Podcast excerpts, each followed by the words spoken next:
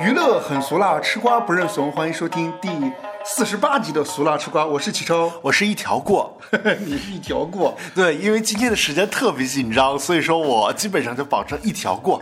我是一条过又油，嗯，其实我基本上咱们节目也都是一条过吧，嗯、基本上都是一条过吧，但是我中间会说很多废话。对我会剪很多，对，主那要些是剪辑的功夫特别费。但听众朋友 们听到这期节目的时候，已经是二零二四年了。你就不能二零二三年十二月三十一号二十三点五十九分的时候放吗？我可能剪不完，因为今天的节目会非常多。分上下期。 上上集那个二零二三年播，下集二零二四年付费，留个钩子，还得留个钩子啊，留个钩子，留个钩子。比如说说到谁，哎，你不知道章子怡还有个那个什么事儿呢？啪笑一下音，然后下一期播。 我们就赚这一期的钱，赚完我们就跑路了。我觉得观众听骗不了。我瞎说的啊！哎，上期还有观众说那个，有一期有一观众问我说，还真给董宇辉推荐那个余华的兄弟啊。当然是开玩笑的了， 我刚才说的都是开玩笑的。 但也有那个听众挺、挺厉害的，就是咱俩在节目当中讨论的一些问题，会给咱们俩补充一些信息。比如什么呢？就是我上次不是问你那个五月十二月是什么意思？为什么这部电影叫五月十二月？嗯，对，他就说五月和十二月就是形容老少配的。哦，对，对，因为我还查到了一个例句，他说就说什么 May and December marriage，就是老少配的婚姻。哦，对，我觉得，Good 这是长 English 对 对长知识 了。好多听众提出来的一些补充之类的，咱们都有了解了，还而且还说那个五月、十二月还是有原型的。哎，我觉得咱们节目不只要做一些付费的节目，咱们还要做一个俗辣吃瓜呱呱基金，给一些专门鼓励一些给咱们那个留言，然后补充咱们信息的朋友们，这个基金谁来出呢？ 就由你来出吧。现在咱们还没有收入呢，好吧？ 有打赏啊，打赏就是咱们的基金，很少，在乎这点钱吗？ 一分也是爱我们是一分也是爱，对我们来说是一分也是爱。啊，该多打赏点也可以。开始聊新闻吧，因为这期还会有总结嘛对，启超一会儿还要挂跨年加班 呢。我想提醒一下听众朋友们，这期是我们的年终节目，所以我们的年终盘点和各个年终总结在后面呢，前面是一些小菜。 哎，好，第一条新闻来自于韩国。嗯，对，韩韩国有什么新闻呢？韩国一直延续到现在的一个太假了，整的我根本是啥也不知道似的。韩国一直延续到现在的新闻就是关于那个吸毒的那个事情。哦李善均之前咱们不是有聊过吗？哦就是李善均是在韩国是形象非常好的一个男演员，嗯他在那个《寄生虫》里面演那个 IT 业界的一个 E CEO。就是那个有钱人家他爸对，跟是他妈在沙发上有一段激情戏。爱情戏的那个对，然后结果这两天就传出来他已经自杀了。啊，他为啥呀？咱们之前不是聊到过韩国娱乐圈大震动吗？有好些人都会因为这个吸毒事件遭受到调查，包括权志龙啊，包括还有一些富二代、富三代什么之类的。嗯。李善均就是其中一位。当时我们聊到，就是说十月份的时候他被传出来吸毒，嗯，但是这次的话，他中间到底发生了什么事情导致他自杀呢？其实我找到了一些线索。啊首先，第一条线索就是说，他在吸毒之后，他有间接的向媒体承认他吸毒，哦，但是却矢口否认自己是明知故犯。他说是别人在那个公关店里面的那个公关人员骗他，在不知情的情况下吸食了毒品。而且李善均此前在警察局的调查结果里面，毛发啊什么检查的结果都是呈阴性。哦，对，就感觉好像是受冤枉一样。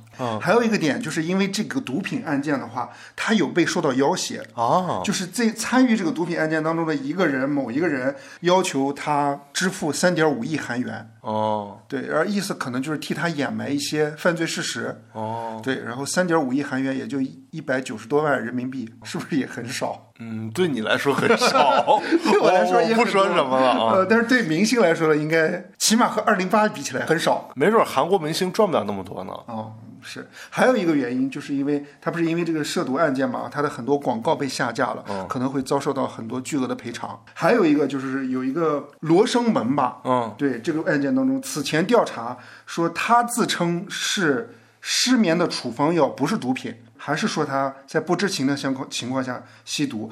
但是那个涉毒酒店的女工作人员的律师表示，李善均不仅知情，而且至少在女方家吸毒五次。但是这个时候呢，二十六号，李善均曾经向韩国警方呃提交了一个意见书，他的意见书就是说，请求警方对自己涉案夜店公关的这个人进行测谎。嗯，判断各方供述的可信性。这从一个侧面也说明，这个李善均还是觉得他被冤枉了，被陷害了。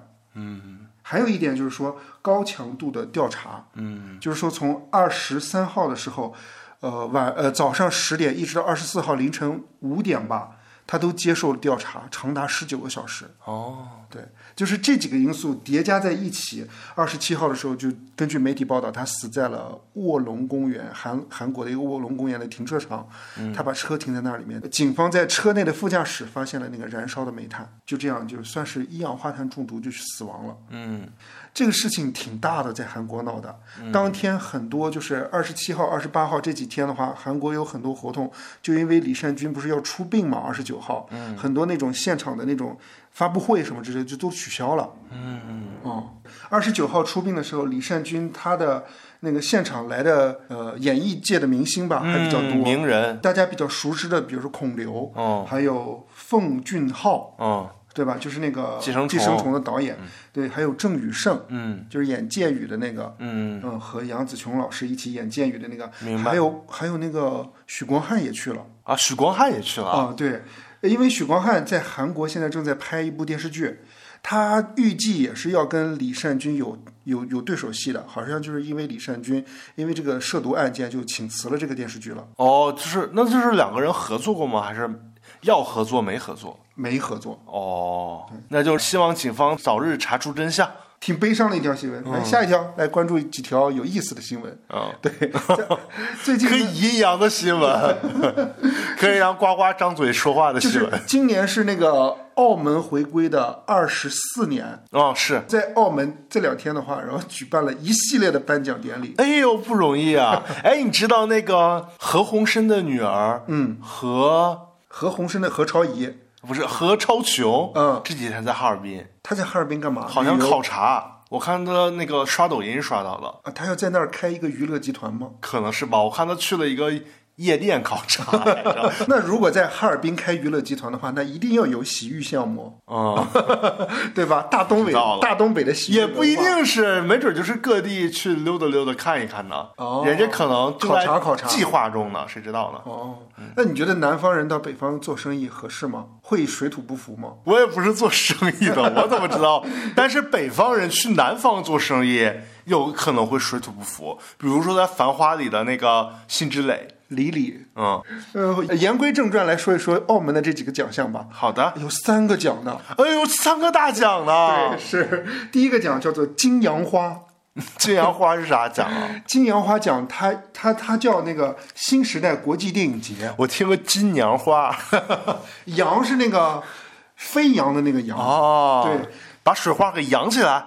对，这届金杨花奖的最大得主呢就是八九龙钟，八角 笼中，下面要送终。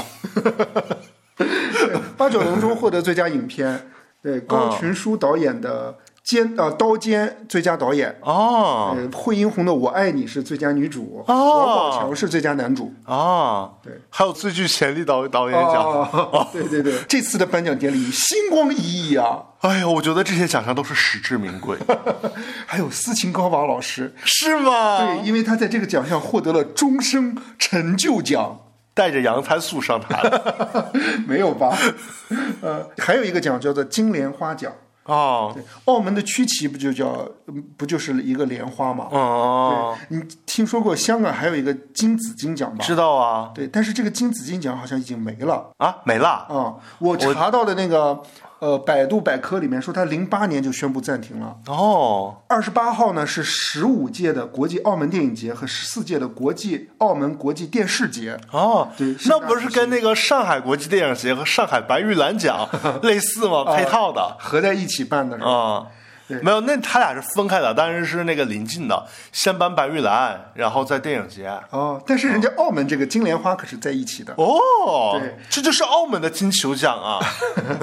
电影节来说的话，呃，最佳男主角是朱一龙，就是《消失的他》哦最佳女主角是呃那个周冬雨，凭借《搜索》。呃，周冬雨其实得过两次金莲花奖。哦对，二零一六年的《谎言西西里》，哦，我我都对这个片子没啥印象。有印象，你有印象？呃，知道这个片子是不是有阮经天啊？电视剧级类的奖项啊，这个可是很厉害了。哎呦，有谁呢？刘亦菲连续两年获得了视后，哎呦，实至名归啊！她凭借《去有风的地方》获得了视后。去年她凭借《梦华录》哦啊也是视后。 哦，对，在这里还要提一句，刘亦菲在呃一三年的时候，凭借《铜雀台》获得最佳女演员影呃就是电影类 的他过两年还能获得这个奖项，就是凭借徐克那个《女海盗啊，和杨紫琼 争争戏争戏的那个是吧？抢翻的那个啊，我看了一下，搜了一下这金莲花视帝，我看不到哎，我就搜不到谁得了最佳男主角，这电视剧的最佳男主角》。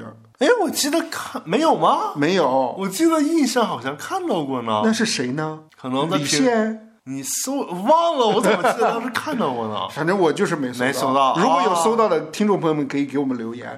去年是王凯的那个《大江大河二 啊，今年就胡歌吧。》 《繁花》呀，啊呃那个胡歌在我们年终总结里边会提 到，它是一个重磅的那个点，然后到时候听众朋友们可以那个移步到年终一会儿听。啊，说完了金杨花和金莲嗯花，那么下面就是一个非常非常重要的奖项了。哦对它可是国际性的奖项哦。哎呦，这个是我们期待已久的奖项啊！对呀、之前都停办了，是不是啊？之前是因为不可啊，延迟了。啊对对对，不可抗力延迟了，哦但是也没说是什么不可抗力。哦对，终于啊，肯定是一股莫名其妙的、具有阴谋性的邪恶力量， 让这个奖项延迟了。这是一个邪恶力量，可太厉害了啊！这么重要的奖项，它都能延迟。你小心点儿， 别邪恶力量拐到你这儿。第三十七届全球音乐华鼎奖揭晓。哦，对，华鼎奖，呃，这个音乐奖项呢是华鼎奖时隔近八年后重启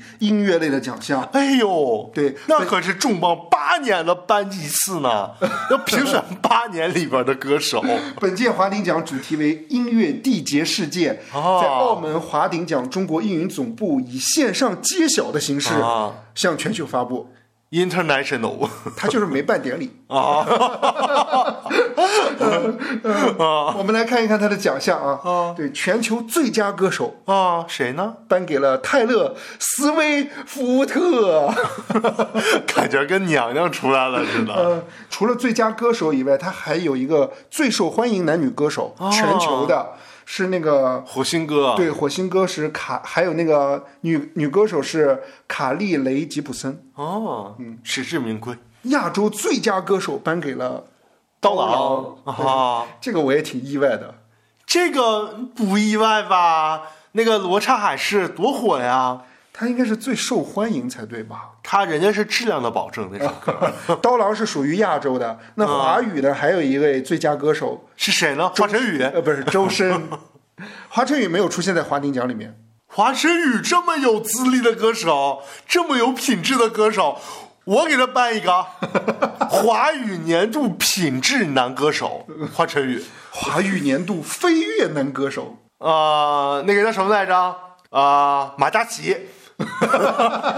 怎么样？这个奖颁的没有马嘉实至名 归马嘉祺在华鼎奖还真得了一个，啊！还真得了一个，对，啊是华语最具潜力歌手。潜力歌手和非音乐歌手差不多 啊，还是我慧眼识珠，提前遇到了，预料到了他会得这个奖哎，他颁了一个终身成就奖，是谁呀席琳迪翁啊、哦，最近席琳迪翁不是因为身体的原因是受到关注吗肌肉好像那对个出了问题啊，是，还有一个亚洲最受欢迎组合是谁呢？ Black Pink。啊， 杨颖没去 看呢，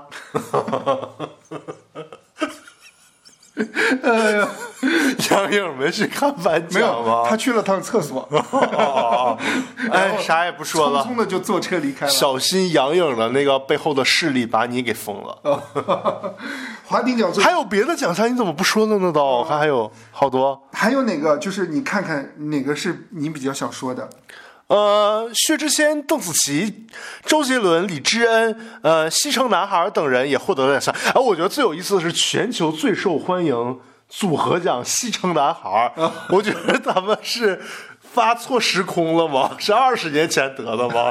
啊，我知道了，这个奖项时隔八年颁的，是八八年年前颁的，八年前颁的。是八年前《西城男孩》也已经很古老了啊。八年前本来要给他们颁终身成就奖 的，今年结果人家评委觉得席琳迪翁更实至名归，后来觉得那还是临时加一个最佳组合奖吧，最受欢迎组合奖吧。华鼎奖作为全球首个观众口碑荣誉奖项，哎呦，经真是啊过好啊多年，的砥砺前行，目前已在世界各地我以为要说 delete 了。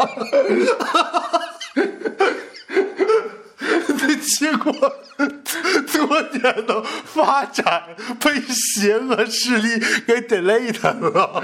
给清空了，是 吗？目前已经在世界各地举办了三十七届，世界各地举办的呀对。不但成为亚洲最具影响力的娱乐奖项之一，啊更成为亚洲文化连接世界的桥梁。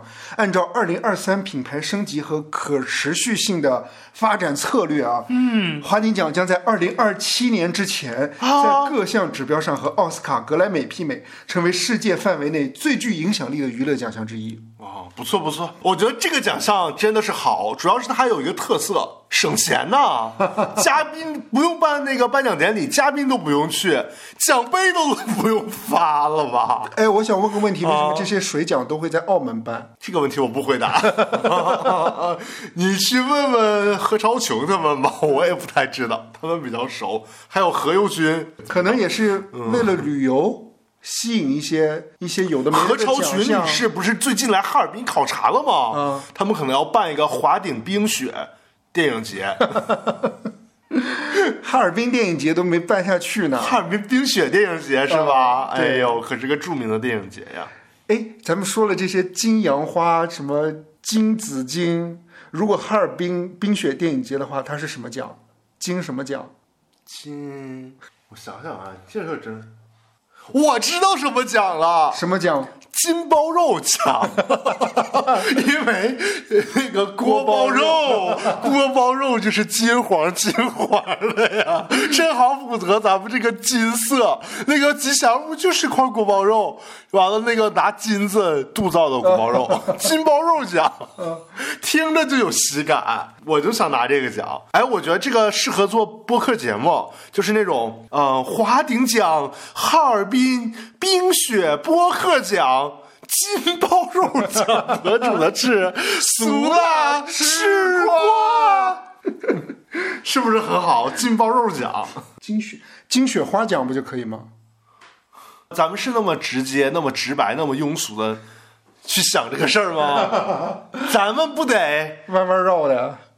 就是给观众一点惊喜吗？哎，下面这条新闻就是很惊喜了，谁呢？又怎么了呢？就是陈鲁豫老师，他怎么了他呢？有了新的恋情。是谁呢？阿云港，这是一条狗仔爆料的新闻，他不知道真假。哦对，相差十九岁的一个姐弟恋嘛，两个人现年五十三岁的鲁豫还有三十四岁的阿云嘎疑似同居。哦对，四年前鲁豫就曾经否认过这条消息，哦，我四年前就有报过 是吗？我从来不知道。我也是第一次知道。二十六号有狗仔爆料，鲁豫和阿云嘎恋情，称两人已经同居，相差十九岁，以及在一起很多年了。狗仔表示，两人。呃，深夜同回一小区。十一月底，鲁豫买完菜回阿云嘎小区。十二月中旬，又再次拍到鲁豫从同一小区出来办事儿。第二天，阿云嘎跟朋友聚完餐，独自开车回家。刚下车没几分钟，鲁豫也下车，跟阿云嘎进了同一单元门。除此之外，两人早在一八一九年就先后多次被拍到同一同回家。两人不仅共用一辆车，甚至阿云嘎目前开的车跟鲁豫之前的车还共用一个停车位。哦，但是之前鲁豫说的是他俩是一个公司的，嗯，所以那车在车如果是公司的话也合理啊。人家就是会回去办公加班儿啊、 对公司的车，公司帮着租的房，对啊，而且放在一起租一起租上下层也可以啊。对呀、方便 PUA 嘛，如果 PUA 的话，应该是那鲁豫算是领导是吧？嗯，有可能。那你得看这个经纪公司是不是鲁豫说了算。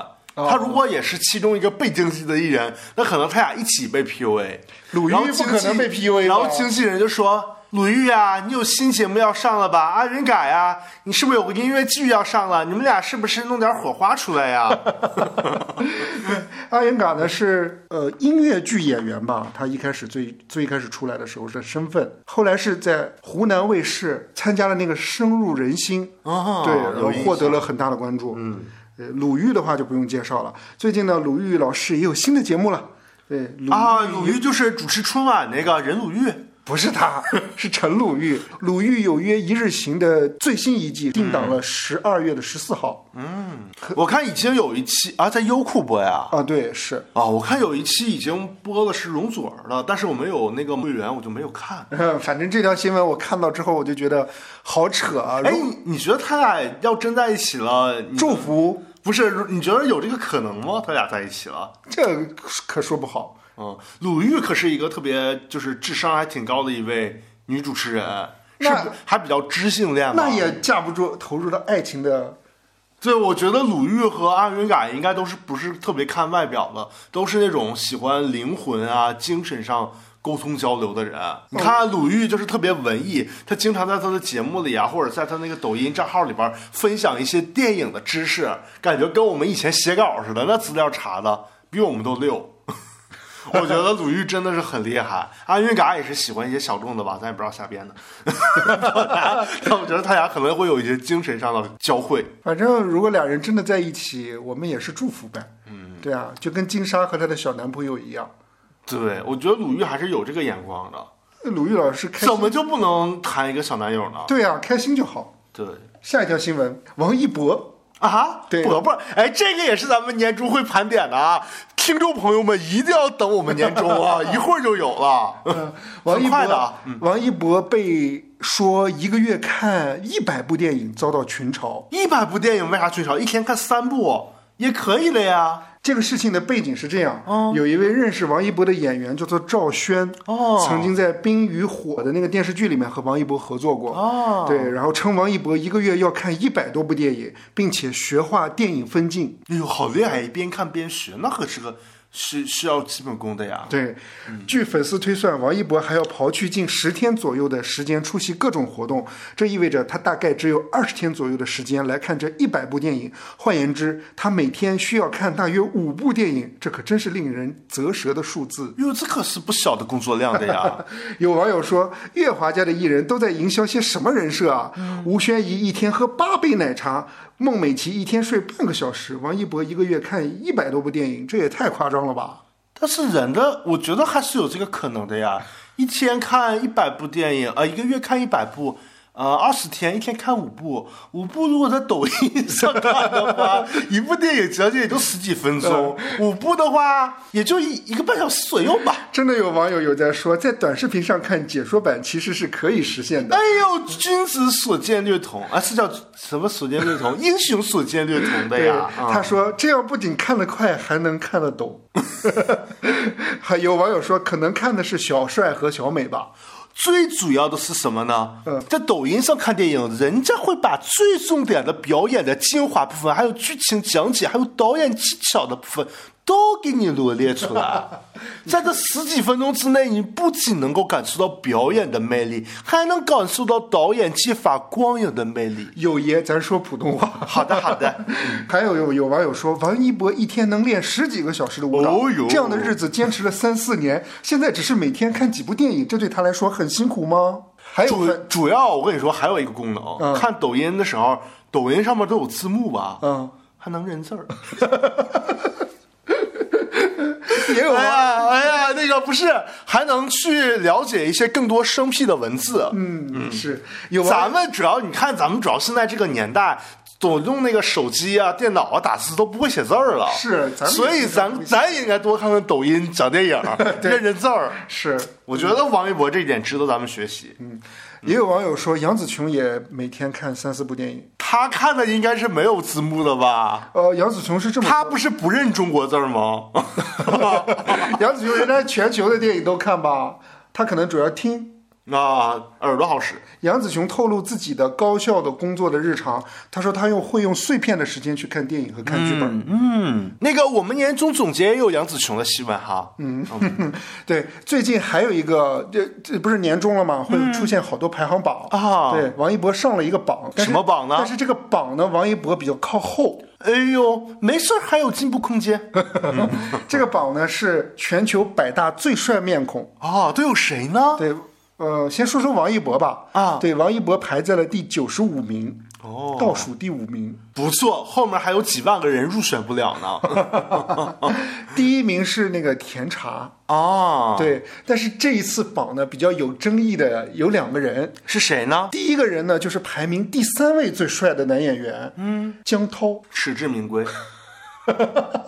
，Miro 的队长。我觉得人家还是很有人气的。嗯，还有一位就是也是前十的、第七名，谁呢？张某汉。呸！就是我一开始以为就是江涛的话是因为粉丝投的哦可能比较靠前。但是我在想，张某汉现在还会有很多粉丝吗？这个你就没有查了吧？这个知识做的就那个之前的背景调查就不够详 细了。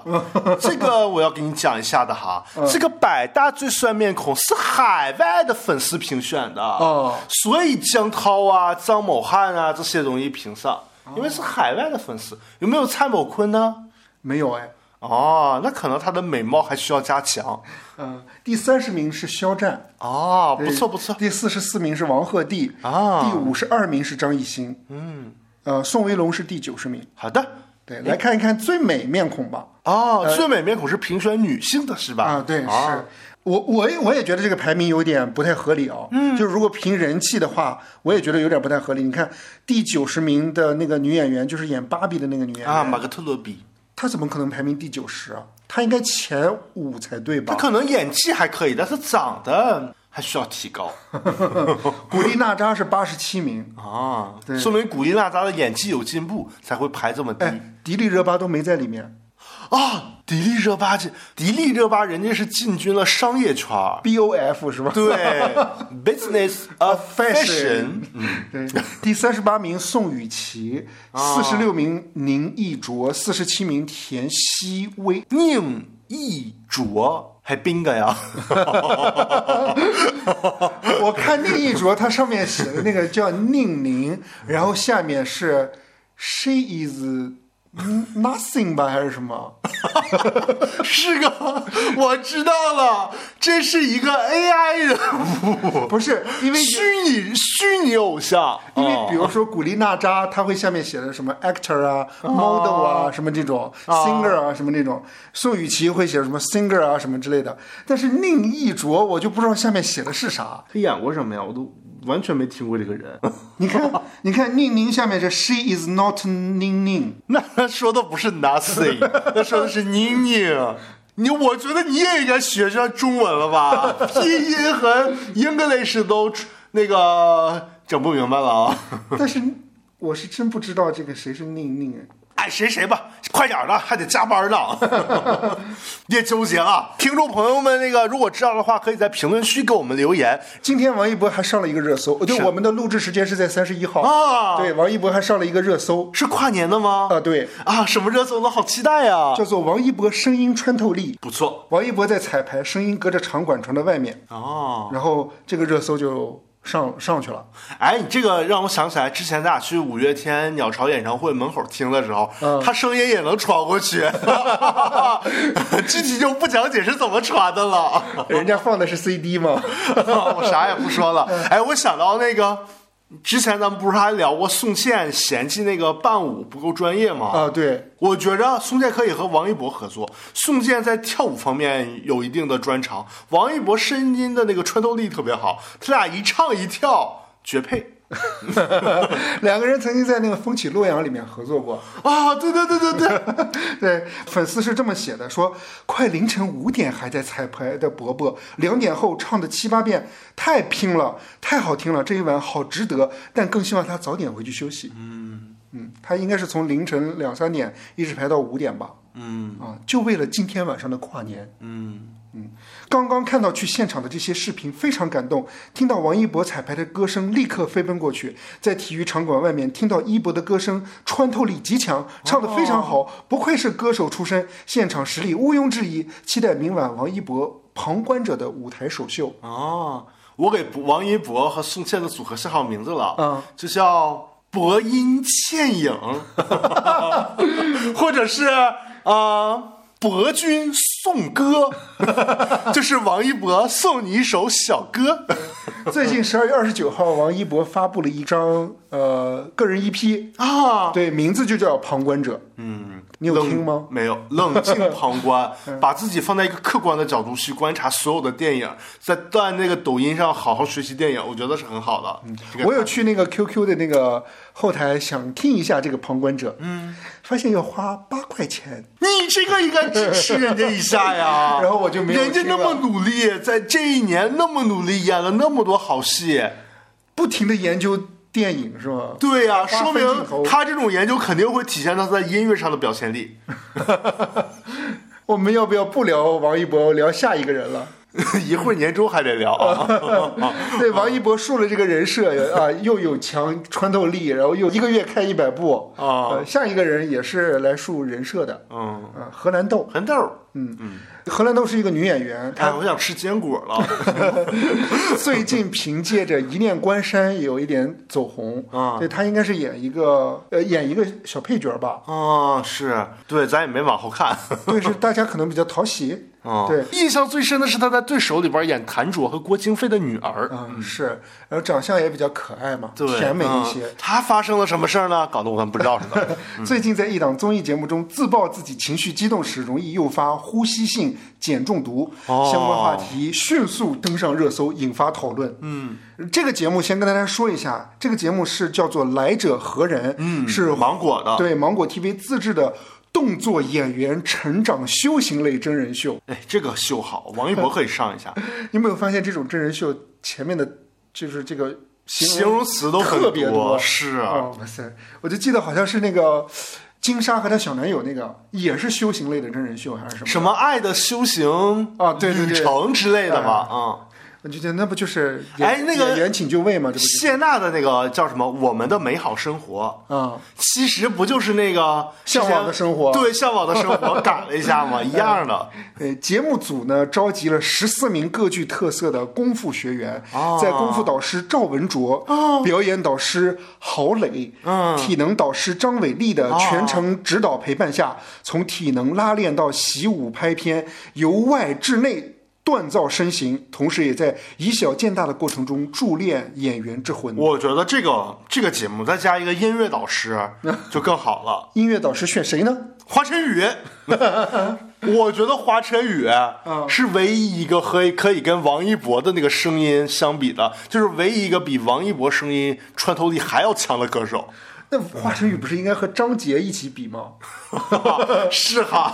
哎呦，我忘了，张杰也是不错的，都是芒果的人儿，上呗，嗯。但是穿透力都不如王一博。但因为我觉得因为我就只看过王一博穿透力强这件事情上过热搜，哦对，其他人都都是只是说高音高什么的。哦，那倒也是，别人就顶多唱个一溜儿。是对，嗯，导师郝磊点评说，荷兰豆的表演中最后一个动作处理不好。嗯，对此，荷兰豆解释说自己表演时突然出现呼吸性碱中毒，哦导致在表演后半场手呈鸡爪状，全身发麻，无法动弹。哦，嗯，引起了不少网友的共鸣。不少网友表示自己也遇到过类似的状况，对河南豆表达了同情。在这种情况下，还能坚持演完自己的戏份，妹妹真的不容易。哎，我怎么觉得好像你越来越放飞自我，被我拐的有点阴阳了，说话说的飘起来了，都开始金阳花了。因为因为大家在同情完成之后，没过一段时间，下面的评论就翻车了。哦，怎么的了呢？对，说水军差不多得了。情绪激动的时候，很多人都会有这种症状。这实在是找不出博人同情的点来营销了吗？要是觉得演员职业比较高危的话，可以不干。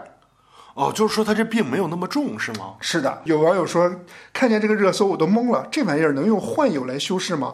就跟说患有三天不吃饭会饿的病是一个道理。哦，而且还有网友说，其实变相的说，他不适合做演员。这个工作本身就需要你的情绪大起大落，甚至崩溃的演技。但如果你身体承受不了，强行去演，有时候会出人命的啊！哎呦，那可严重的了。那什么是呼吸性碱中毒呢？哦，呼吸性碱中毒最常见的是由于剧烈运动，其次是因情绪紧张导致的过度通气所引发的，一般会出现胸闷、头晕，严重的还会出现休克、抽搐等情况。嗯，医生表示，呼吸性碱中毒是由于人过度的呼吸导致体内二氧化碳呼出过多，对，打破了身体的酸碱平衡所导致的。如果出现这种情况的话，大家可以。呃，通过以下这种方式可以进行舒缓，就什么方式呢？就是吸纸袋子，拿个纸袋子放在嘴边儿吸，然后或者休息一段时间，哦对，，让自己心情平复下来就可以了。当然，如果严重的话，肯定要送医了。明白对明，白但这并不是一个很严重、很严重的事情。明白明白。吸血可以吗？ 就是吸雪雪花的 味道。吸就是他的意思是拿一个纸袋子，让那个二氧化碳再回到自己的体内。嗯，对，他是这个意思。没有，我是看到了下一条新闻，想到了雪花。啊这么快就下一条新闻了，没有没有，再继续讨论荷兰豆。没有我还挺爱吃坚果的。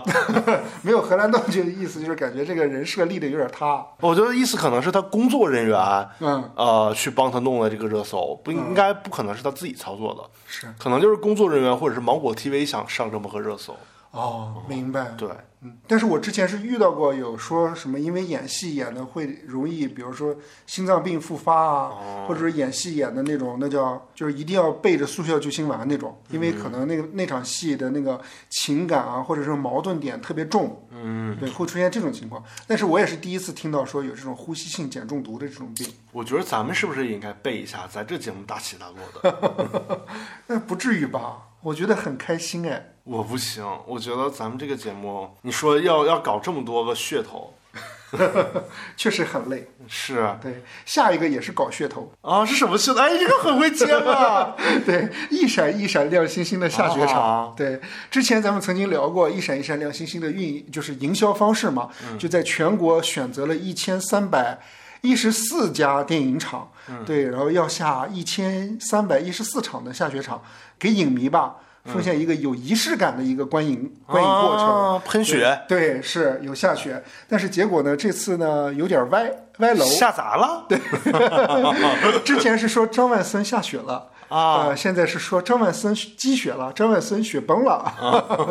对，原因呢，就是因为这个下雪场呢，每个地方可能也不一样吧，每个、嗯每个每个影厅里面，嗯因为张万森下雪了是剧集里面的一个经典桥段嘛，嗯，对，大家把这个下雪场当做一个创意来进行营销，但是呢，各个影院呢，呃，可能对下雪的理解不太一样， 也不是，可哦能是下雪的安排方式不一样，有的是用雪罐造雪，有的是那个造雪机造雪。啊。对，有一些影城呢是为了防止弄脏影厅的影子，是在场馆外面、影厅外面的那个。啊，我昨天去的那一家就是弄了一个雪景，然后谁喜欢就可以在那儿拍一张。有的影院是用造雪机嘛，有的影院是用喷雪罐，有的影院是固定的位置，有的影院找到了员工扛着机器， 员工扛机器，对，然后在那个那个走道里面喷，哦所以有的下成了暴雪，有的成了雪崩，有的下成了局部小雪，有的下成了旺旺雪饼。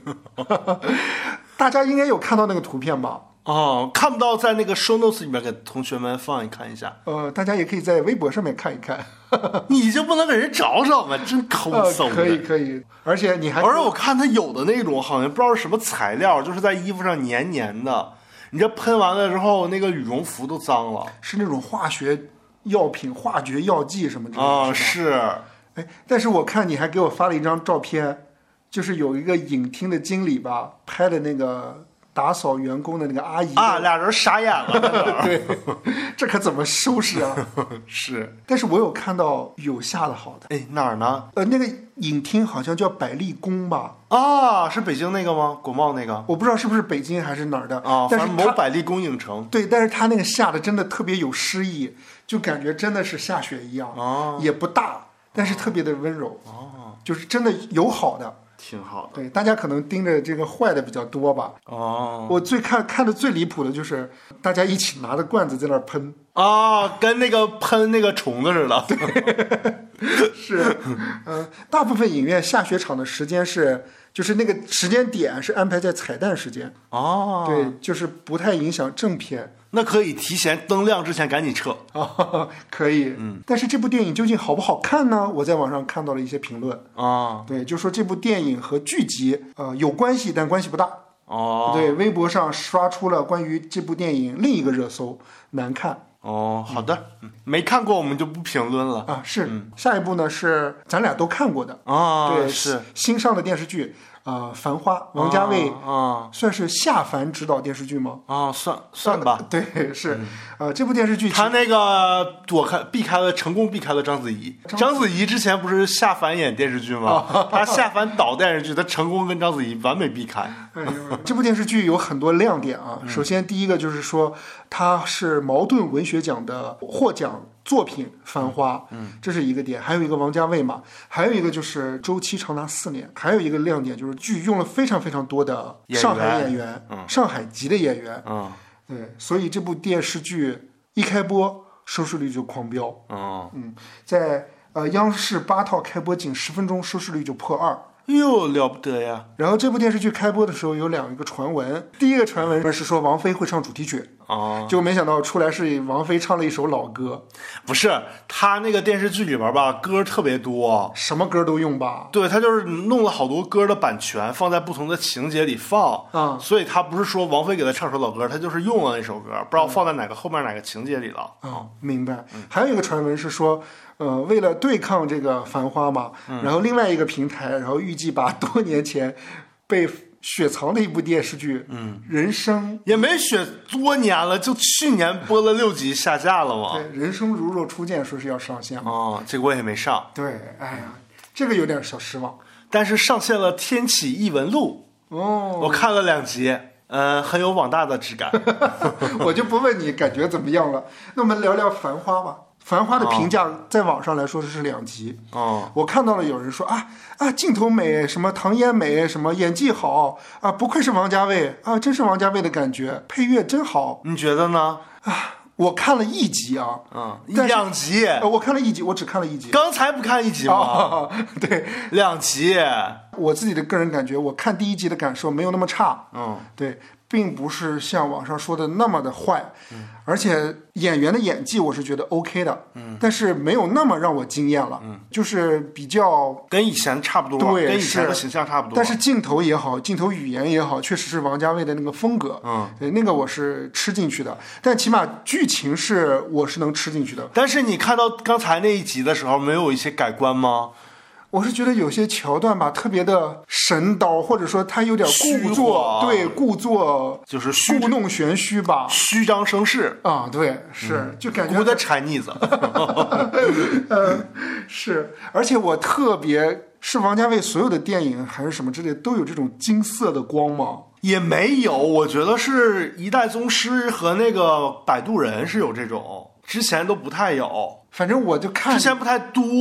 嗯，二零四六偏暗色都不太多，我觉得是一代宗师开始有这种光的，就这种光吧，就有点像，黄眼睛，呃，我一最闪一闪亮星星。我最一开始知道这个光的时候是在哪儿，你知道吗？在《寻龙诀》那个电影里面，嗯他们就是在年轻的时候一起插队的时候，那个那一段儿嗯不都是那种金光吗？嗯，对我都没有想到运用到电视剧里面是这种效果，就所有人不管是晚上、白天什么之类，都是这种光。嗯，再加上本身黄河路好像主要是讲晚上饭店的争斗的故事，嗯，好像所有人都是带自带光环一样。嗯，而且还有一点，我觉得，呃，可能你之前也提到过，就是说他们所有人上海籍的这些演员还是那些人，还是那些特点，没有什么特别就比较刻板化。啊，对，嗯，就是范甜甜还是范甜甜， Papi 酱还是 Papi 酱，马伊琍还是夏琳，哦对，是马伊琍还是马伊琍， 还是那个上海小资太太的呃，感觉。对，是。 哎呦，友友，除了我刚才说的这几点，还有什么想聊的吗？关于《繁花我是看前四集的时候，其实没有那么喜欢，因为他那个音乐，他那有一个什么主题音乐，他每次隔个两三分钟，啪一下那主题音乐就响了，有点因为太满了对，是吗太满了，好像感觉没有那么多，没有那么多事儿，然后那个一整有点事儿，然后那音乐就起范儿了，就会感觉这个情绪总被顶着，就顶得很累。》哦，嗯，然后我觉得是这样的，因为你像正常剧吧，它都会有那么一两集铺一下人物，然后铺完了之后上主事件，然后呢，沿着这个主事件或者一些几条线，然后再开始发展剧情什么的。但是它一上来就开始那个车祸，啊、然后车祸完了之后呢，就接连的什么那个炒股的事儿，然后那个在黄河路开饭店的事儿，然后接下来又是什么羊毛衫卖羊毛衫的事儿，然后又是那个呃辛芷蕾经营饭店的那个事儿，就各种事儿啪啪啪啪一直往上上，然后人物呢就只在这些事儿里边做一些反应，所以它的情节就相当于特别片段化、段落化，然后人物呢也在这里边只是呈现了他们一些比较片面的那种感觉，就是一些片面的状态，所以感觉就是整体从人物到剧情来说都比较碎片。是，嗯而且能明显的感觉到他好像是为了推进这个情节，呃，他用别人的那个那叫台词，或者嗯说别人的口里面那种耳耳相传啊什么那种啊，对，去传达它，你有没有觉得有点吵？因为因为它对，因为它剪辑吧，剪辑都特别快，然后音乐又特别顶，所以你就像坐过山车的时候，一直那么被顶着，顶着就特别累。嗯，然后呢？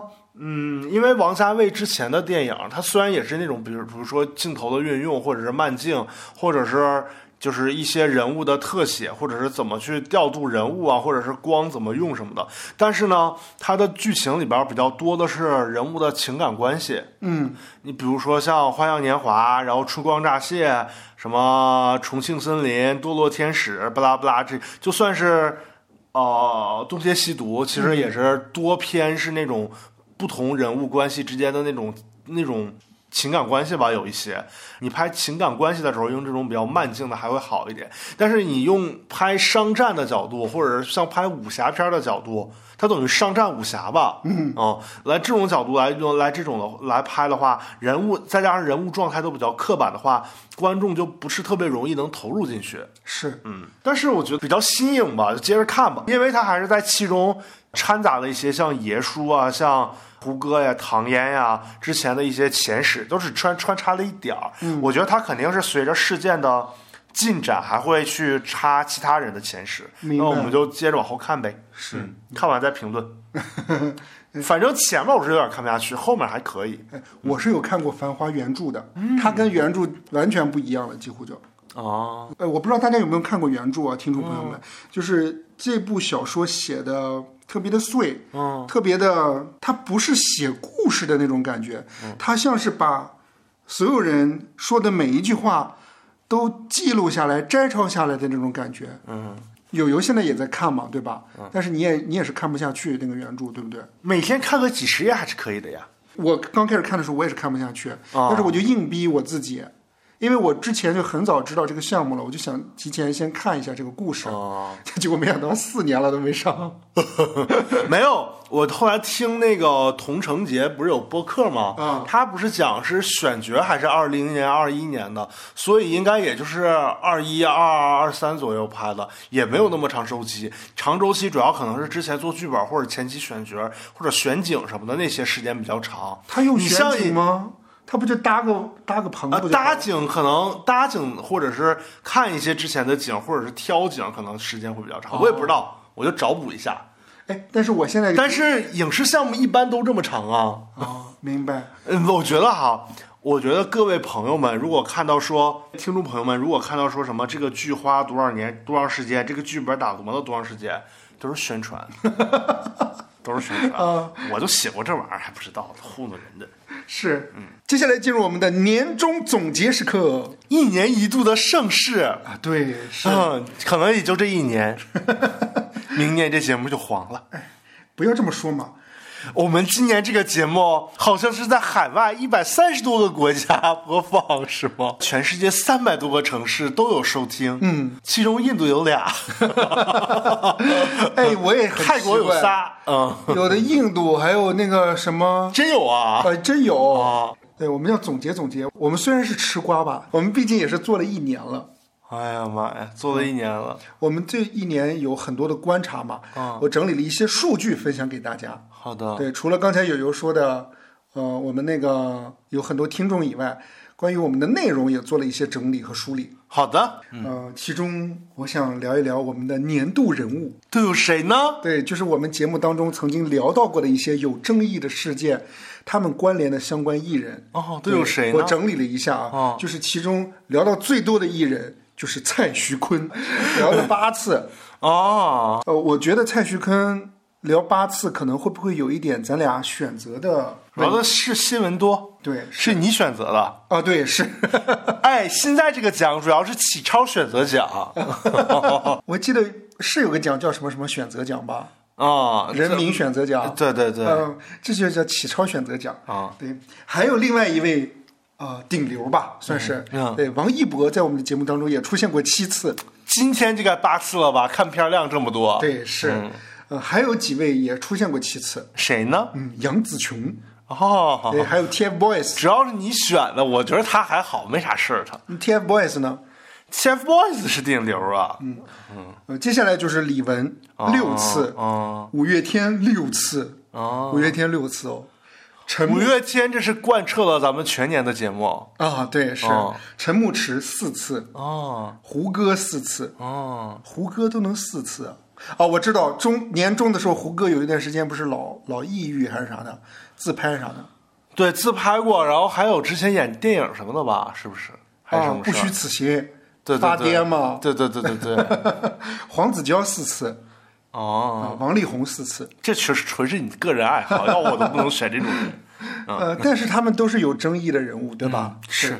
再来说一说呃年度的这种呃作品吧，嗯啊电视剧就是《狂飙》，我们聊了五次，嗯对，电影来说的话就是《封神》，嗯，我们聊了四次。哦综艺来说的话，然后聊的最多的就是浪姐，哦，对，浪姐有一段时间她比较火嘛，徐怀钰那个事情，还有最开始浪姐还没上之前，她不是放出一个消息吗？嗯说什么艾薇儿会上浪姐，哦，你有印象吗？哦有印象。我都觉得那个新闻到现在为止回想起来都觉得好扯。嗯他就是放出来的烟雾弹吧？对，是。还有关于一些事件也想跟大家分享都一下。有什么？呢？对，就是我们聊演唱会就聊了三十多次，哇哦，都是演唱会上发生的一些今年事演情。唱会也挺多的，是，还有颁奖典礼，我们就聊了大概十几次，十六次吧。主要就是华鼎奖给拖 的。还有一些关键字吧，比如说包括吸毒的六次啊、然后呃性侵的和性呃和反正就是和那个 Me Too 运动相关的吧，有六次。嗯，咱聊这么多负面的东西 啊，你这选择的，哎呀， TFBOYS 十周年有咱们有聊过六次，哦，因为他之前铺垫了很久很久，后面还出现了那个 TFBOYS 周周边纪念品还翻车的那次，哦，对，就六次。啊王小飞和大 S 那个事件离婚到现在为止一年了，嗯，咱们聊过四次，是张兰，你聊过十 几次。没有张兰没有聊过十几次啊，张兰每期都会 Q 一下吗？对，但是不是新闻主角儿。啊，对，新闻主角儿可能，新闻主角儿聊张兰的时候，一般是那个，我就记得是那个，基金，对，基金对穿透冲基金，不是对冲激进，家族信托基信金。托基金，对穿刺，对，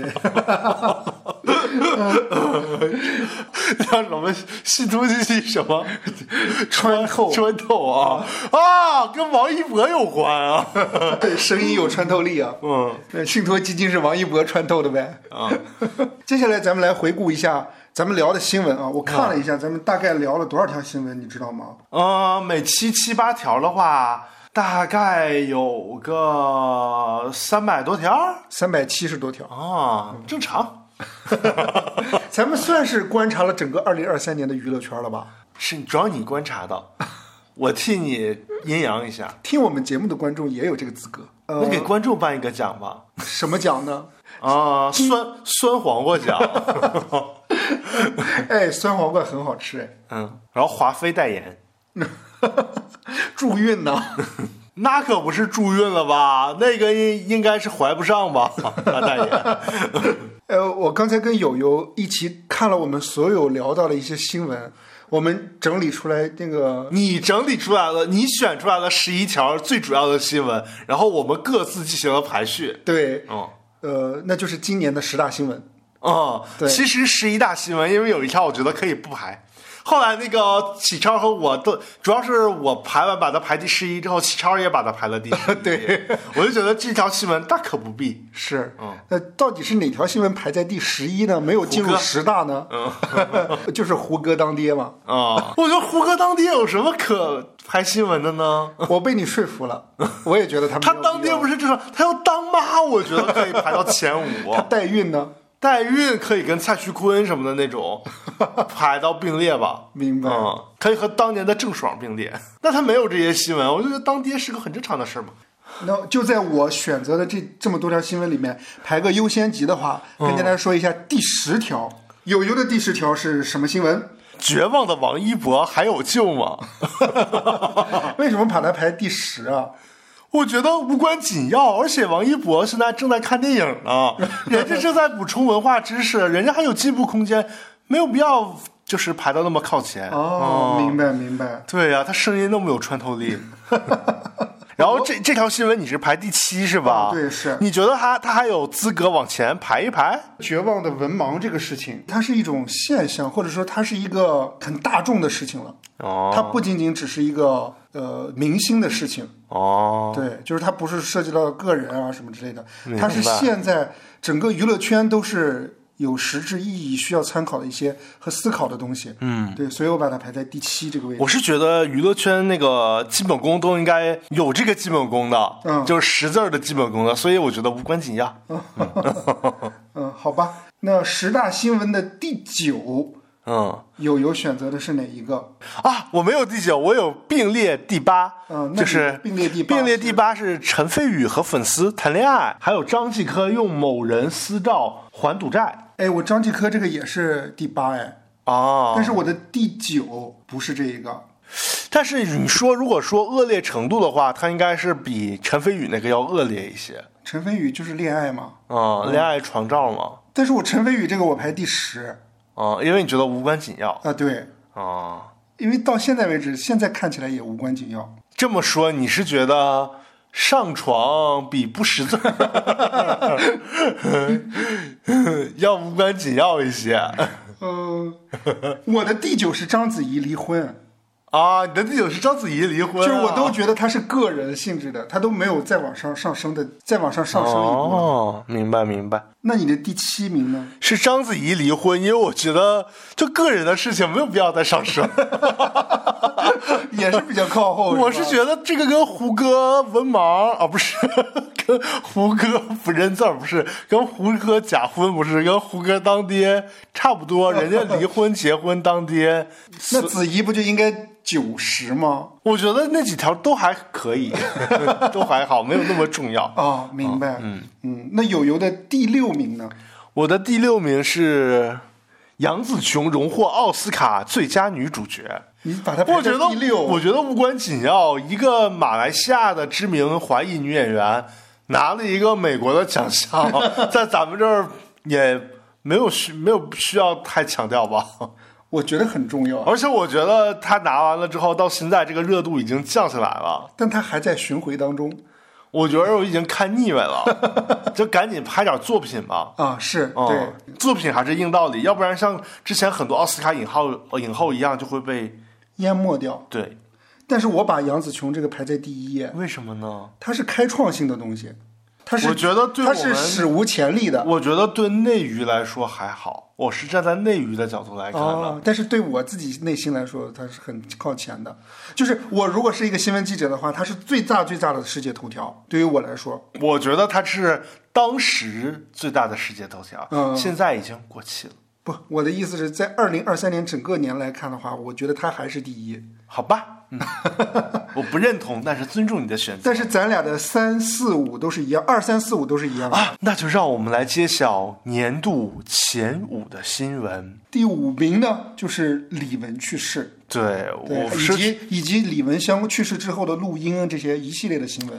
对，我是觉得就是一个是李玟去世这个事儿，其实是比较让人难过的。嗯，还有一点就是他的事儿引发的，就是他跟不管是电视台的一些冲突矛盾啊，还是他个人和那个婚姻上的一些出现的一些矛盾问题啊，嗯，我觉得都挺引起大家关注的吧。尤其是他跟电视台的一些问题，还能引起很多人的呃职场思考，职场对霸凌嘛对对对对对我觉得新闻还是挺大的。对，来说说第四吧，哎，第四就是李佳琦带货怒怼网友，就是那个引发呃哪里贵了，然后对引发争议。是我也是第四，对他算是比较他算娱跨乐圈儿儿的吗？叫跨圈儿。啊，他可以和那个董宇辉那个吗，董宇辉那个，还有那个孟雨桐，嗯，是叫孟雨桐吧？啊，对是，啊，可以类比，嗯，都是打工人。但是咱们他反正跟那孟雨桐那个又不太一样，嗯，他可能还是就是大家最关注的点还是觉得他飘了，而且觉得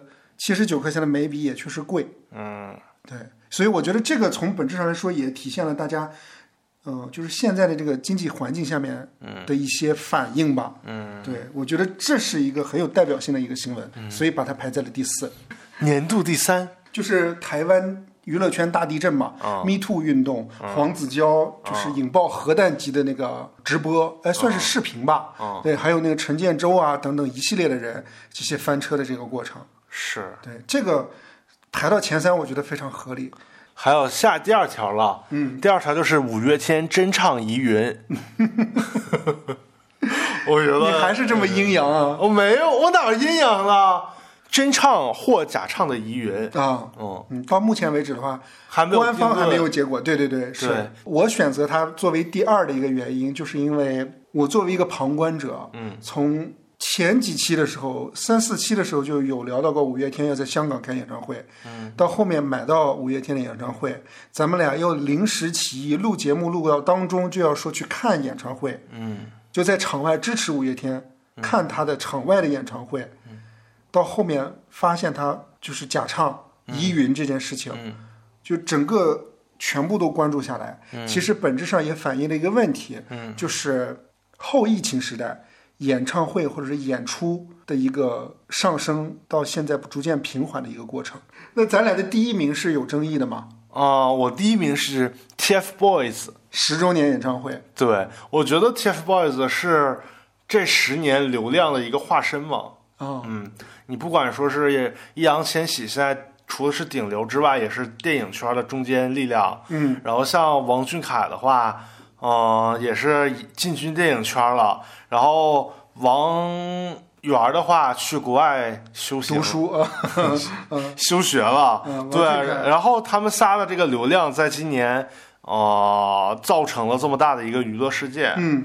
对，我觉得还是一个一个流量，看着这个流量从它起来，然后变成了一场有点像闹剧似的东西。对明白而且他们正好成成团十年了嘛。嗯，对，我说一说我的理由呗，我把它排在了第六，嗯原因是因为我觉得明年还会有十一周年。嗯，我想说一下，就是明年还会有别的奥斯卡影后，过几年杨紫琼就没人记得了。你以为她很重要，她其实 呵呵哦，明白。明嗯白，嗯。嗯，接下来我还有个问题，除了这十大以外，还有哪些新闻是你印象深刻的？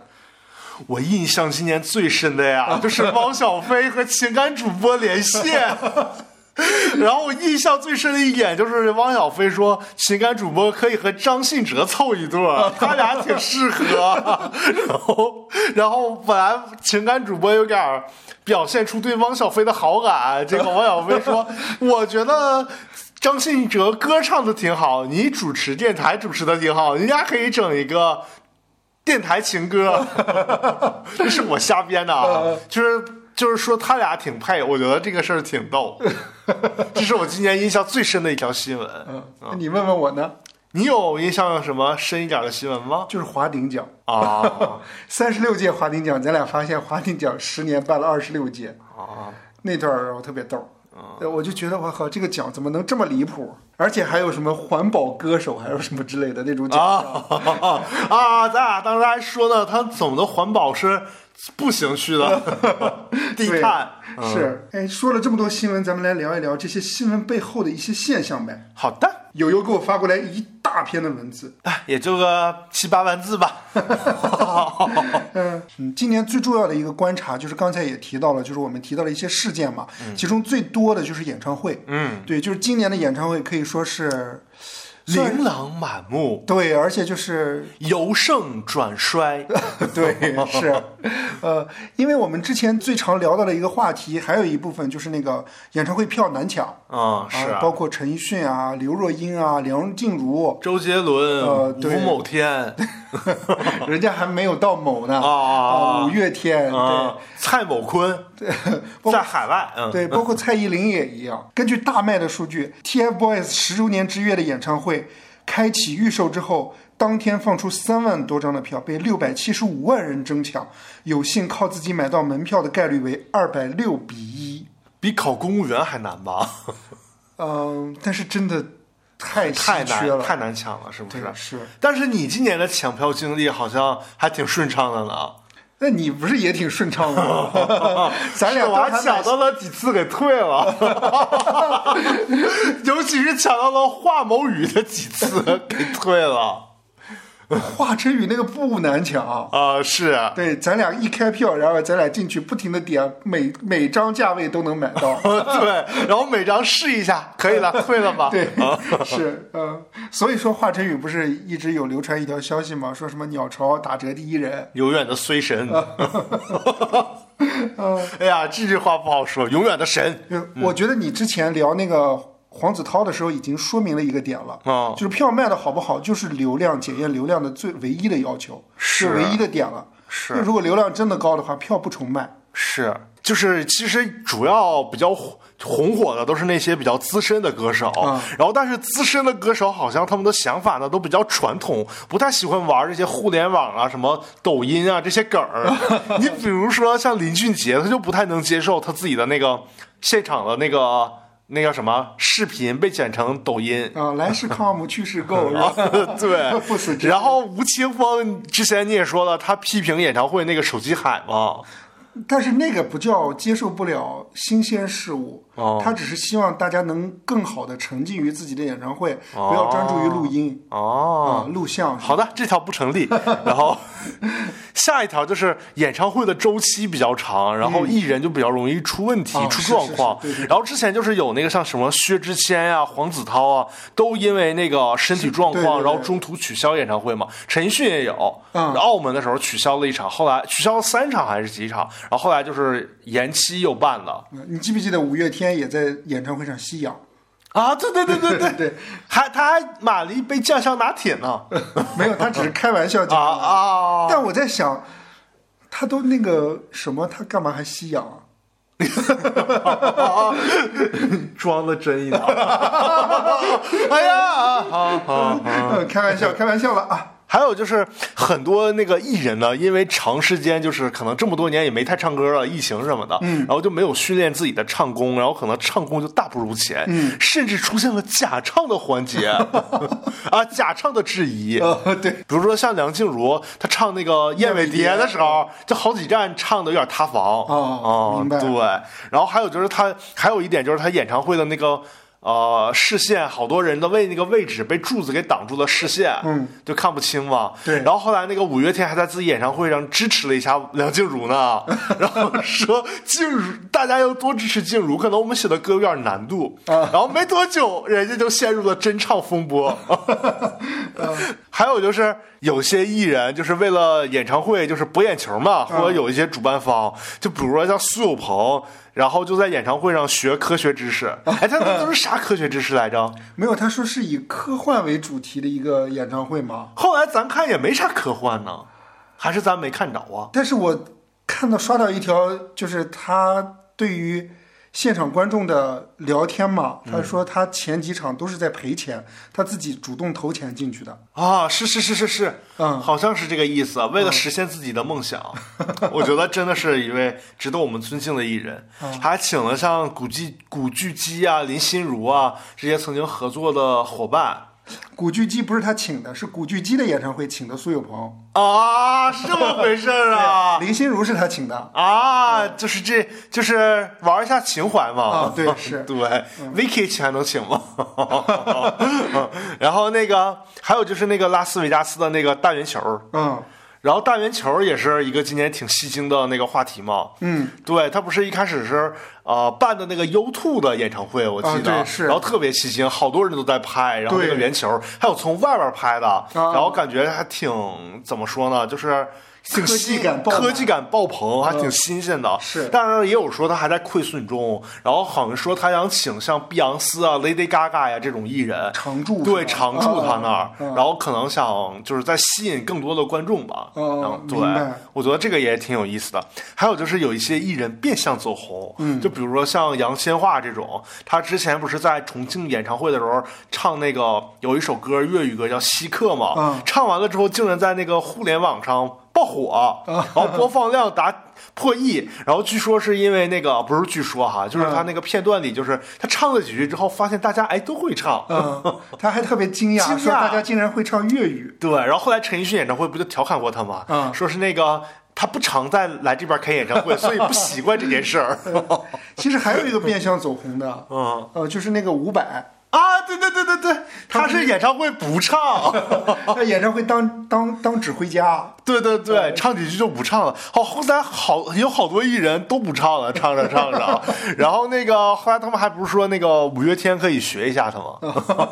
不如不唱。呃， 是，嗯，还有一个演唱会现象，嗯就是流量明星打折出票，啊，对，就是我们理解意义上的打呃流量明星，按理说应该是万人争抢嘛，就嗯跟 TFBOYS 一样，那种二百六比一，他们不得二百比一，对吧？五十比一，嗯，对啊，零至点少五也比一。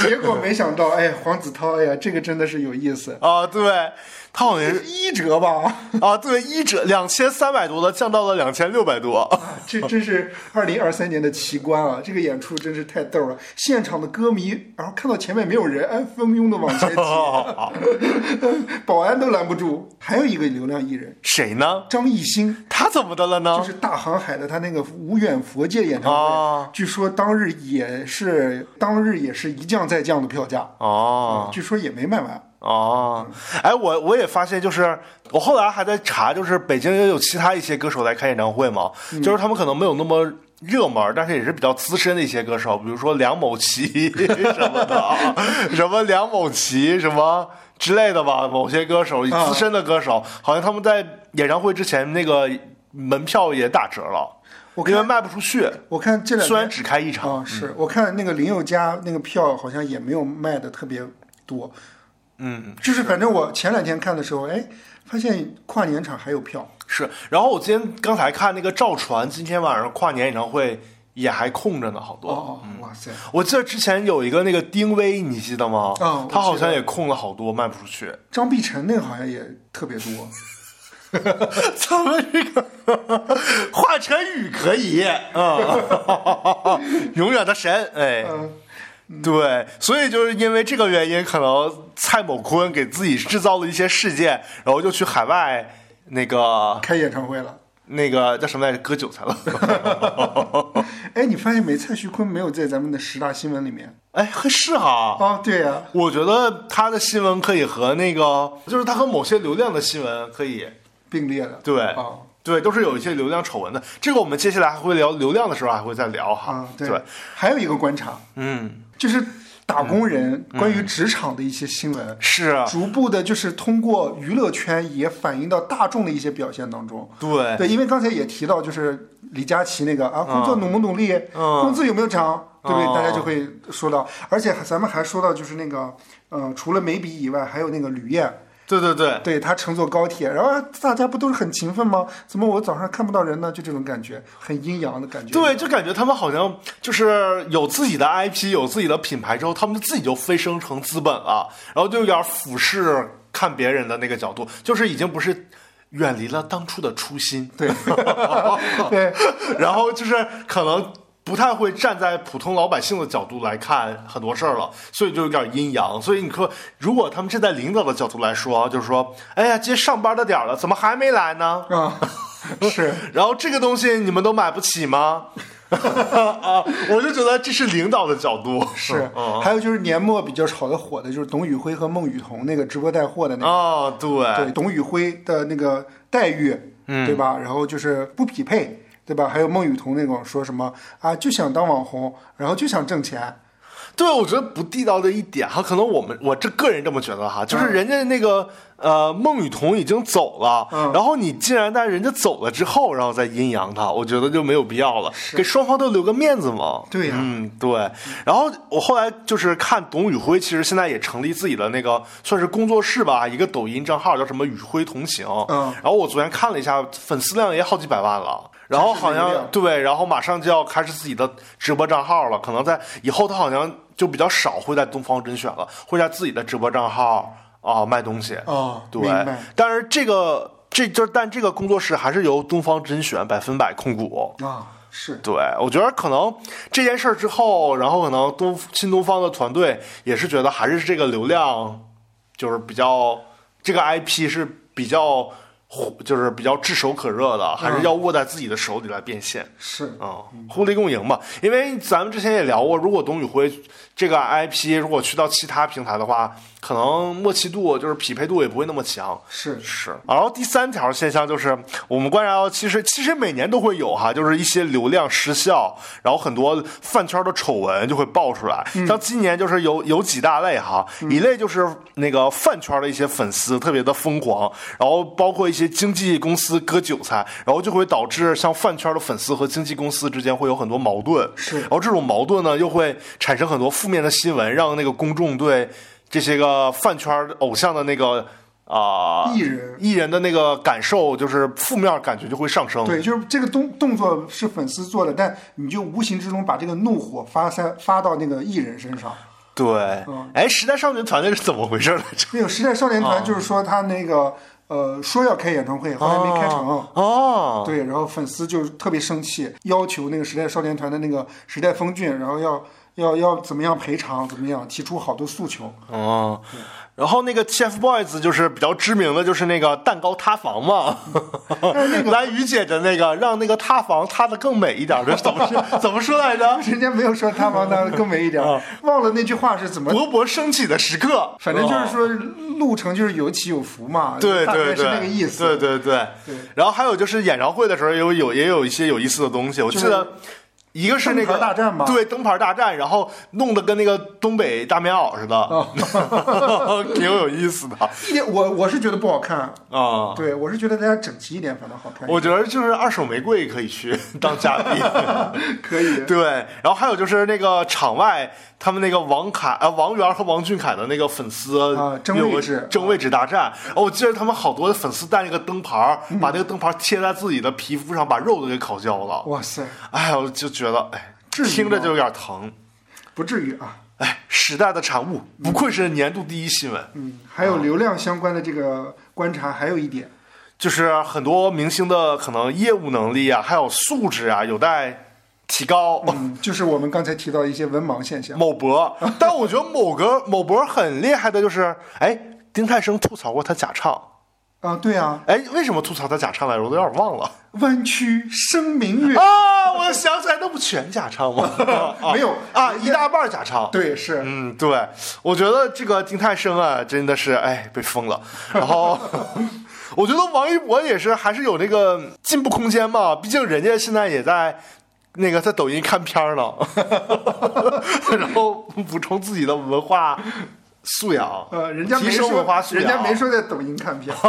看一些电影，对，还学一些分镜什么的， 对，嗯还有一个观察点呢，就是可能某些艺人的，就是还是跟之前塌房的也不算塌房，就是呃一些丑闻有点像吧。就比如说陈某宇和粉丝谈恋爱这件事儿，啊是其实之前也有，就是什么睡粉儿啊或者什么的这类对是这这类频出，我们就不说了。然后今年还偶尔会听到那个吴某凡在监狱的一些消息， 好像今好像是二审那个被驳回判决了是吧？啊，对哦，是，对。嗯在监狱里面，然后我们祝他好好努力好好改造，然后那个好好出来，然后归国，好做他们国家的有志 青年。嗯，对，好。然后有意思的一点就是，就是艺人之间的鄙视链嘛嗯，就是我。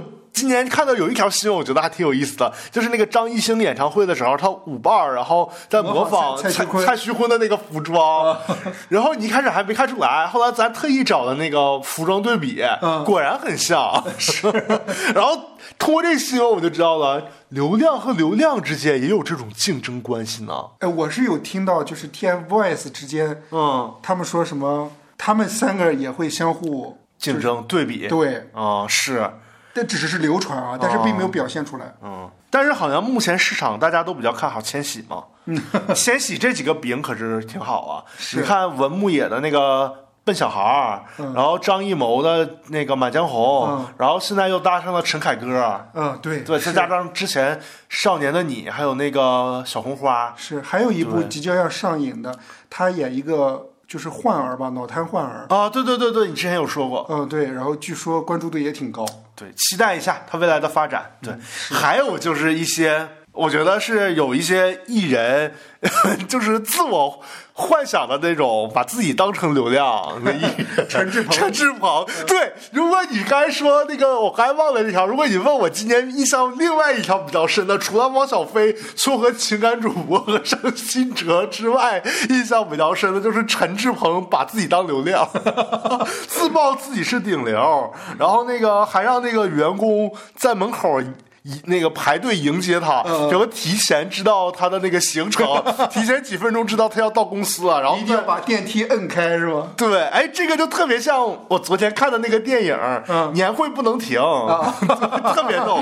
年会不能停，主要就是就是讲那个大鹏演的一个高级铆工，嗯，然后那个突然意外的阴差阳错的得到了一份上级。就是可能某一线城市的一份聘用书，嗯然后就从一个高级铆工、工厂铆工变成了一个职场人，嗯然后就在那里边展现了好多 PUA 啊、职场 PUA 啊，还有职场黑化呀、还有职场裁员呀、什么的那些东西，那些段子还挺有意思的。算是一个一个人进入到了一个和之前不一样的环境当中，产生了一些反差。哎，对，嗯就比如说英文英文名儿啥的， 推荐给大家，觉得是贺岁档比较最最有性价比的一部电影吧。嗯，很放松。对，很放松，然后会有一些对现实的一些嘲讽，对，嗯挺有意思的，推荐给大家。通过对陈志鹏延伸延展了这延么展多了延展了一下这个电影嘛，对，对，然后还有下一个现象，就是我们看到了、观察到的，就是颁奖典礼一些盛典，嗯，因为可能前几年不是因为疫情嘛，嗯，对，可能盛典的形式相对来说没有那么多，是然后包括大家聚集啊，包括聚会啊，时间可能比较没有那么长，嗯大家也可能只是匆匆一闪而已。但是二零二三年的开始，尤其是我觉得从新浪微博的那个微博之夜开始，嗯嗯。逐渐就开始扩大起来，也出现了这种水奖，嗯一些就是怎么说呢？我们看上去感觉好像完全没有含金量的一些颁奖但是典礼，名声可是就是啊名那个名号还是挺挺大的挺。大的，就比如说什么亚洲音乐盛典，对，咱都不知道得奖的那些歌和人儿，咱都不太熟呃，是啊。然后什么首届金熊猫奖啊对我记得那个还有凯特温斯莱特和刘亦菲同场竞技呢。是啊这个吧？是对对对是不是啊？然后获奖的好像都是那种一个中国的，一个外国的，是对 还挺逗的。还有华鼎奖，对，华鼎奖最有意思就是他什么十年办了啊，十年班二十六届，是还有比较有意思的是那个 M 大数据盛典慢 动作，什么那个小庆儿求雨，西北娟打车。 还挺逗的，是还有就是那个微博之夜，人人有奖。我印象最深的就是之前嗯在节目里也吐槽过，就是有有一个画面，就是那个宋佳和玛丽一起上台领奖的时候，嗯然后宋佳让玛丽，然后然后宋佳说你先拿。嗯然后你你就接了这句说，你说宋佳意思就是说，咱这儿多的是，你先 拿，我还有，就感觉人人有奖。嗯对对，同类型的奖项还有什么像那种平台办的，什么爱奇艺尖叫之夜、腾讯微光盛典，嗯他们都是搞了那种特别多什么品质男演员，什么飞跃男飞演跃员男演员、潜力男演员潜力男演员，就搞了各种各样的名声，就是啊去的人都有奖呗。对，我就就觉得还是挺挺有意思的。像这几年，像以前咱们传统小时候看那些什么。比如说像台湾和那个香港地区的什么金马奖、金曲奖、金像奖，这些奖可能就是由于某些原因都越来越地域化了，是就是可能像金像奖它只颁，或者是金马奖它只颁台湾或者香港地区的，嗯，他们那边的电影偏多，可能他们那边的电影有的时候咱们都没有及时看到，所以也不太了解，嗯，呃，具体哪些影片是比较热门的，哪些得奖了，具体什么原因咱也不太懂，嗯所以可能它的那个提名的那个呃范围就不是那么多了，咱参与度也就不是那么强了。对，对，然后可能像咱们这边金鸡呀、什么百花啊、华表啊什么的这些奖，就是可能容纳的范围越来越广，咱看着也越来越清晰。哎，啊对一些奖项的归属，咱觉得也越来越明晰。嗯， 对，我觉得就是像奖项这个方面，像这种泛流量化的时代，奖项可能就越来越没有那么含含金量没有那么高了。嗯，哦，我们来说说预测吧。预测什么呢？我们就说目前现在了解到的，你比较期待的一些娱乐的作品啊，或者说娱乐圈作品，哪些明星啊，或者是明年的一些作品会 塌房，是吗？或者说你期待接下来的一年当中谁的新闻比较大一点，你希望看到谁的新闻？我先说说我的吧。好的我比较期待陈可辛的另外一部作品，啊，你李李李娜是吧？，对，就是那个叫什么上场独自啊上啊，场，独自上场，嗯，还有《封神二》有没有陈牧驰是呃，吗？ 对，啊，我比较期待贾玲的那个《热辣滚烫哦》，明年的那个可能是年度票房冠 军。啊，大年初一上映是吧？对对对，其实我还挺期待那个酱园 弄的，我特别好奇这个饼最后会给涂成啥样。明年酱园弄会上吗？我估计明年或者后年吧，可能。啊，明白。嗯，今年可能今年年末或者明年年初他拍完呗。哎，盘点一下今年年今年节目里比较有意思的一些梗儿让我想一想，啊一个是那个 Lisa Lisa，啊，对， 哎，我都忘了这件事儿了。据说那 个 LV 的三公子特别喜欢 Lisa，然后你说啊这么喜欢听越剧呢？ 对对对，因为那个汪明荃以的前英文名儿也叫 Lisa，对，也叫 Lisa，呃，她叫 Lisa，哦哦，明对白，，她好像是之前一个剧还是什么叫 Lisa 姐嘛，嗯，对，然后我就一直在说那个外国人都 他妈爱听越剧，还有一个梗儿是那个萧秉治哥哥，对，萧秉治是你带的梗儿，就是五月天演唱会的时候，开场嘉宾是萧秉治。然后你说就是就说唱的时候大家多烦他，结果过了一个星期，他说那个好像是过一个星期还是第二天说咱们沈阳见，在那个小齐啊哥演演唱唱会。哎，你说萧秉治会不会也是假唱啊？我觉得他这种还是应该可能会是真唱吧，哦，嗯嗯是。本来就没啥名气，还不真唱一下，巩固一下自己的名气。 还有一个我突然想起来，就是那个 Karina，就是刘嘉玲女士的英文名儿 Karina， 对，然后就是突然那天那个好像是梁朝伟获威尼斯终身成就奖吧，嗯然后突然那个他感谢的时候说感谢我的妻子 Karina，哎，这 Karina 谁呀、 后来才知道是柳嘎玲。 原因是因为觉得这个英文单词特别陌生，是吗？对，我就觉得突然觉得刘嘉玲叫 Karina 就有点类似我们那个和它不搭，对不对？这也不是不搭，就觉得正常有个英文名，但是咱小时候说港星的时候，或者说台湾明星，从来都没想过说刘嘉玲有个英文名。就有点像是啊，这个进个厂里边儿，进个什么进哪儿去哪儿工作，然后突然你的同事叫什么英文名儿，哦，就会明白很奇怪。是然后我记得我那次说的比较有意思，就是说那个说到那个。说到那个华鼎奖还是什么奖，我说 Karina 还没拿过这个大奖， 是。走国际范儿嘛。对，嗯还有就是兰姐，对，兰姐就是你比较喜欢的 一位职场打拼的那个资深女企业家我嘛。比较喜欢兰姐的原因，是因为她总出现在我们的节目当中，总有时不感时的就会哎对提出一些让我意想不到的一些反应，然后还有就是我老 Q 你模仿兰姐，因为然后我模仿兰姐模仿的特别像。特对特别像我爱我家里的富明 老人模仿的。还有一个梗就是那个电影朵拉， 这是我经常啊模仿秦岚，嗯，这不是要跨年了吗？我好姐妹呀、杨幂要想联系我啊，想跨年跟我组一个姐妹 CP，让我们一起唱个歌。 我说不行啊，咱光唱歌，咱嗓子都没那么好。他说那不行，找个伴舞吧。我说找谁呀、找魏大勋吧。对，就这个电音朵拉。嗯但我模仿的呀，有时候有点像曾志伟。哎， 我觉得就是模仿秦岚女士还挺有意思的。嗯，是秦岚也是后半年因为花少特别的出圈儿对，她的嗓音特别的出圈儿。啊、是娱乐圈确实是比较泛娱乐化嘛，一直都是什么事情都可娱乐。我觉得可能总结起来，今年的新闻就是看着这些流量，就是频繁的出一些丑闻。就是你看，咱们都观察了这么一年了，然嗯后我感，我现在你让我用一句话，或者说用几个词去整理一下，比如说这一年发生的新闻事件，哪些，呃，有什么什么关键词什么之类的，嗯我发现我我没有，我整理不出来，因为它特别多，然后特别特别杂，嗯，对，然后你要是说，因为咱们只观察了一年嘛。而且你又和前几年的去比，然后我可能又没有那个概念，因为前几是年又没太关注，是对，所以虽然这也是我们第一年做这个节目嘛，哦也算是刚起步吧，是，可能还有待提升和有待观察。如果比如说二零二五年元旦的时候，我们再做这种类似的节目，我就可以把二四年和二三年拿来做比较了。